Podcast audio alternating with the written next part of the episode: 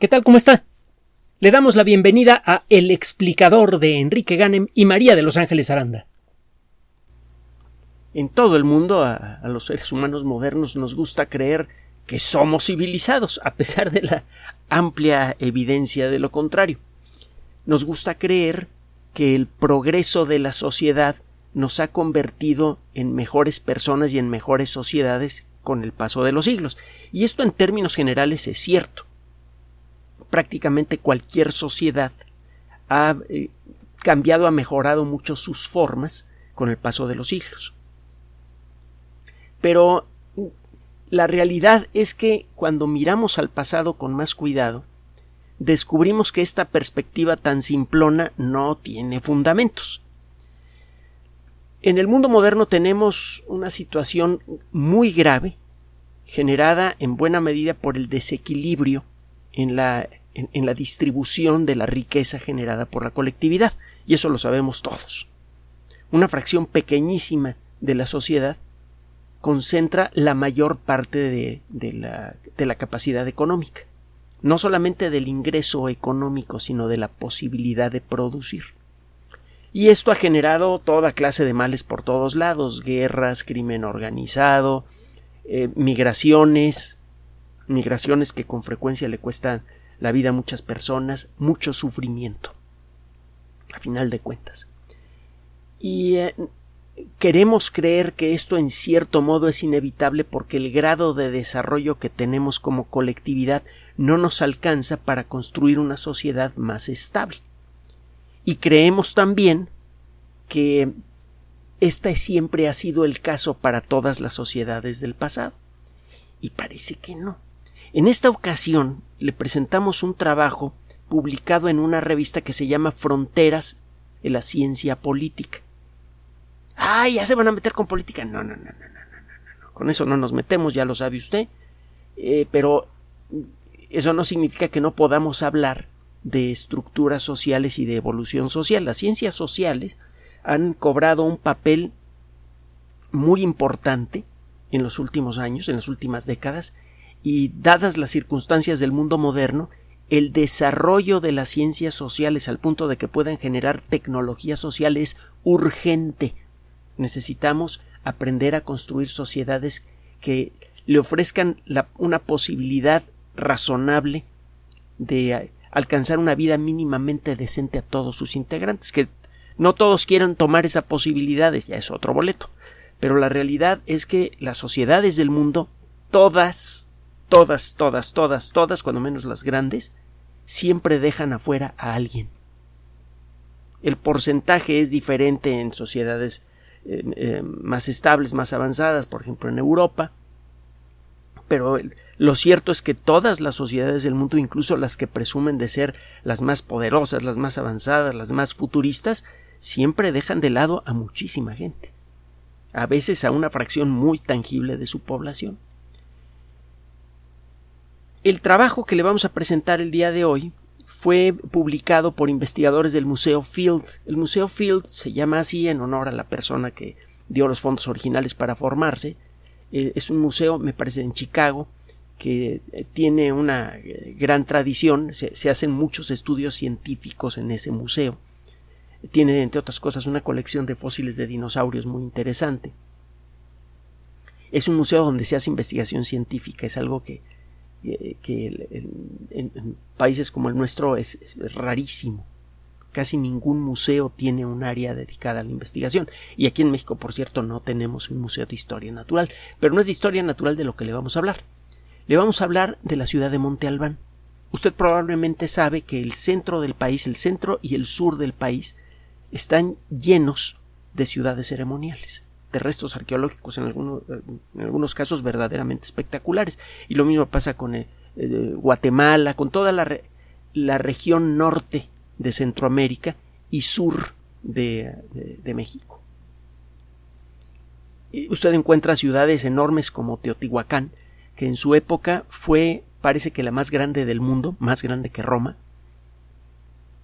lo que se puede ver usted en la actualidad de Teotihuacán es espectacular y parece que es menos del 4% de todo lo que hay que explorar en términos arqueológicos en la zona.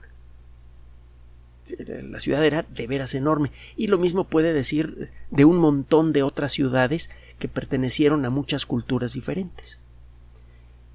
Una de estas ciudades fue Monte Albán. La mayoría de las grandes ciudades ceremoniales tuvieron un periodo de vida relativamente restringido, de algunos centenares de años. Monte Albán fue fundada eh, hace bastante, bastante tiempo, es una de las ciudades mesoamericanas más antiguas.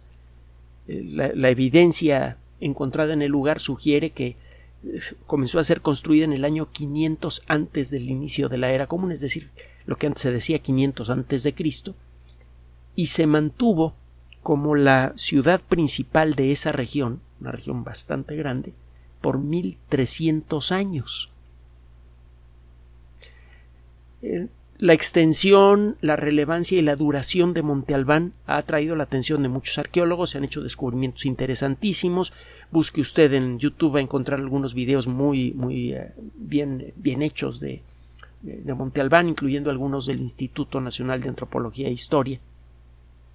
Verá los descubrimientos que se han hecho allí, los entierros, etcétera.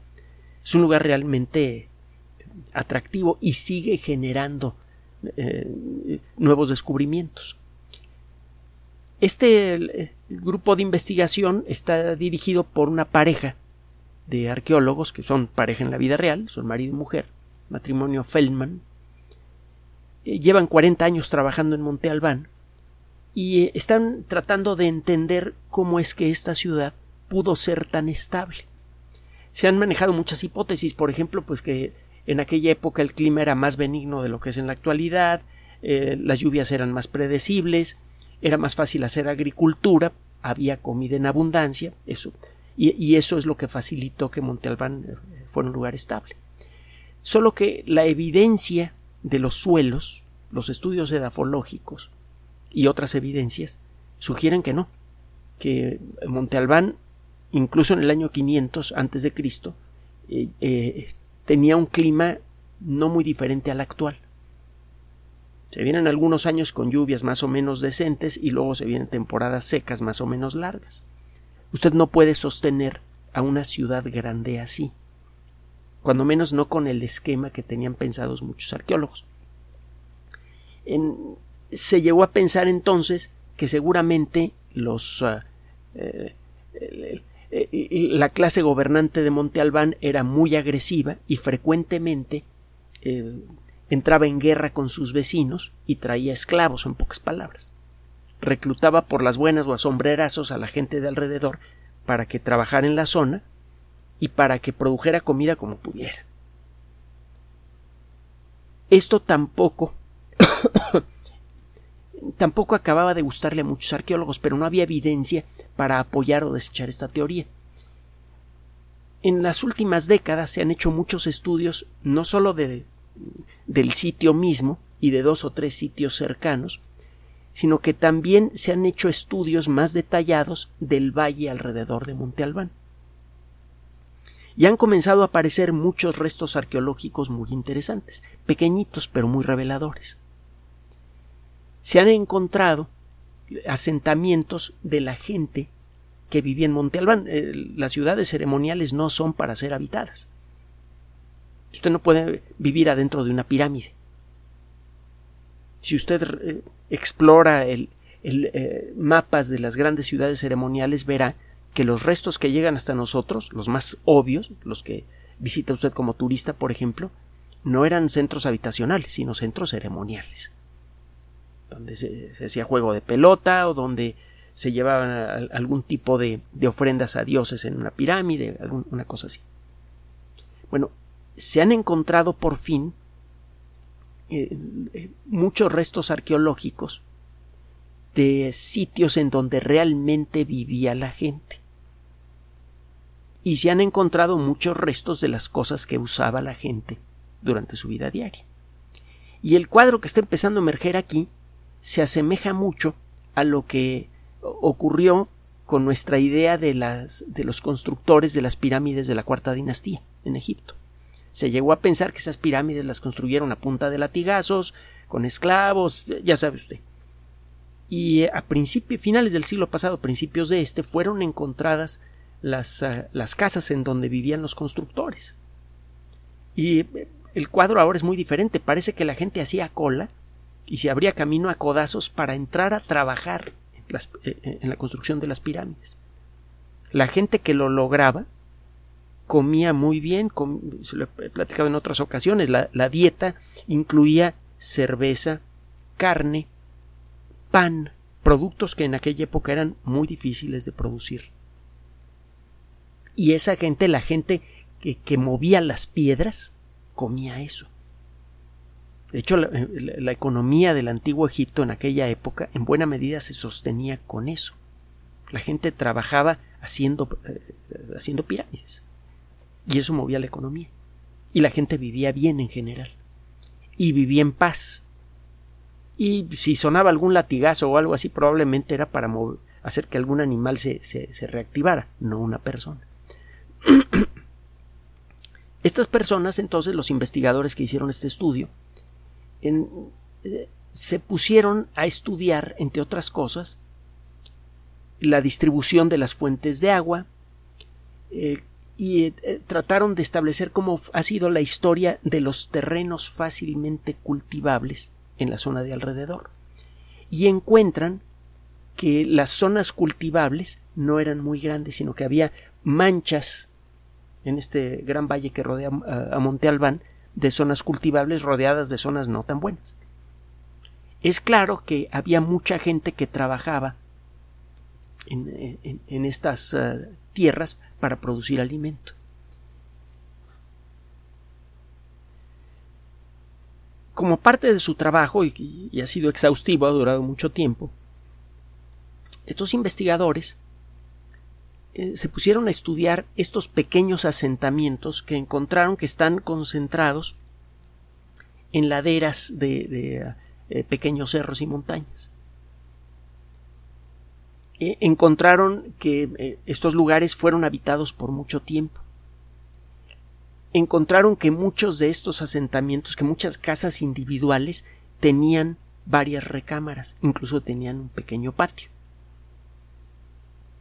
había zonas residenciales en donde cada residencia individual compartía pared con la siguiente. ¿Le suena conocido eso? Eso lo encuentra usted en muchos suburbios de ciudades modernas. La gente no, vivía cerca. No, no vivían aislados, que es lo que normalmente se hace cuando tiene usted grupos de gente sojuzgada. No quiere juntarlos todos en el mismo lugar para que se vuelvan incontrolables que era todo lo contrario. La gente vivía en eh, unidades habitacionales que para la época eran bastante decentes y por las circunstancias de estos, de, de estos yacimientos arqueológicos es claro que, que cooperaban de manera continua. Parece que la cooperación y no la sumisión era la regla en la zona de Monte Albán. Total que para no hacerle más larga la historia, que la puede usted encontrar en la revista que se llama Frontiers in Political Science, el artículo es gratuito, la conclusión más sólida que se puede obtener con base en la evidencia que ha sido recabada de estos pequeños sitios arqueológicos alrededor de la ciudad ceremonial es que la gente en Monte Albán vivía bien, no vivía sojuzgada, que vivían colaborando entre sí y eso aumentaba la productividad general. Hay evidencia de que había ciertas diferencias de clase, pero esas diferencias nunca fueron tan extremas que llegaran a amenazar el tejido social, como está pasando en todo el mundo moderno. Entonces parece que Monte Albán podría no solamente enseñarnos algo sobre nuestra historia, sino darnos claves para construir un futuro mejor. Y lo mismo se puede decir del antiguo Egipto y de muchas otras culturas antiguas. Cada vez hay más evidencia que sugiere que las culturas antiguas que llegamos a considerar como bárbaras, por ejemplo, las tribus bárbaras del norte de, de, Europa, por ejemplo, los visigodos y ostrogodos que uh, ocuparon inicialmente la, la, península ibérica, etcétera, etcétera, parece que eh, eh, eran mucho más civilizados de lo que creíamos. Y eh, si pudiéramos estudiar con más detalle cuáles eran los principios sobre los que establecieron su tejido social, quizá podríamos encontrar la inspiración necesaria para crear las leyes que nos permitan hacer lo mismo en el mundo moderno, algo que urge si no queremos que el mundo se nos desbarate en las manos. Es deliciosamente irónico esto. Por mucho tiempo, nosotros, los seres humanos modernos de todo el mundo, pensamos que nosotros somos los únicos civilizados que solamente nos pueden decir civilizados a nosotros porque vivimos en edificios, en casas de concreto y tenemos Internet. Y ahora resulta que quienes nos podrían poner el ejemplo de cómo ser civilizados son las personas que establecieron las bases de, las culturas modernas. Al e, e, ese es uno de los grandes valores de la historia y de la arqueología.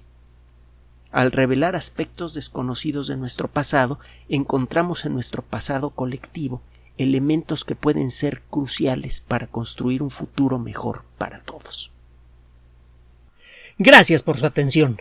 Además de nuestro sitio electrónico www.alexplicador.net, por sugerencia suya tenemos abierto un espacio en Patreon, el explicador Enrique Ganem, y en PayPal, el explicador patrocinio por los que gracias a su apoyo sostenemos este espacio.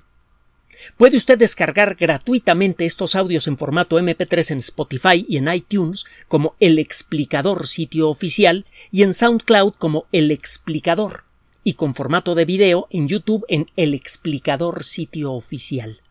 Recuerde nuestras redes sociales de siempre, Twitter Enrique-Ganem y en Facebook Enrique Ganem sitio oficial, El Explicador y los grupos que usted ya conoce. Finalmente, el explicador siempre somos María de Los Ángeles Aranda y Enrique Ganem. Gracias.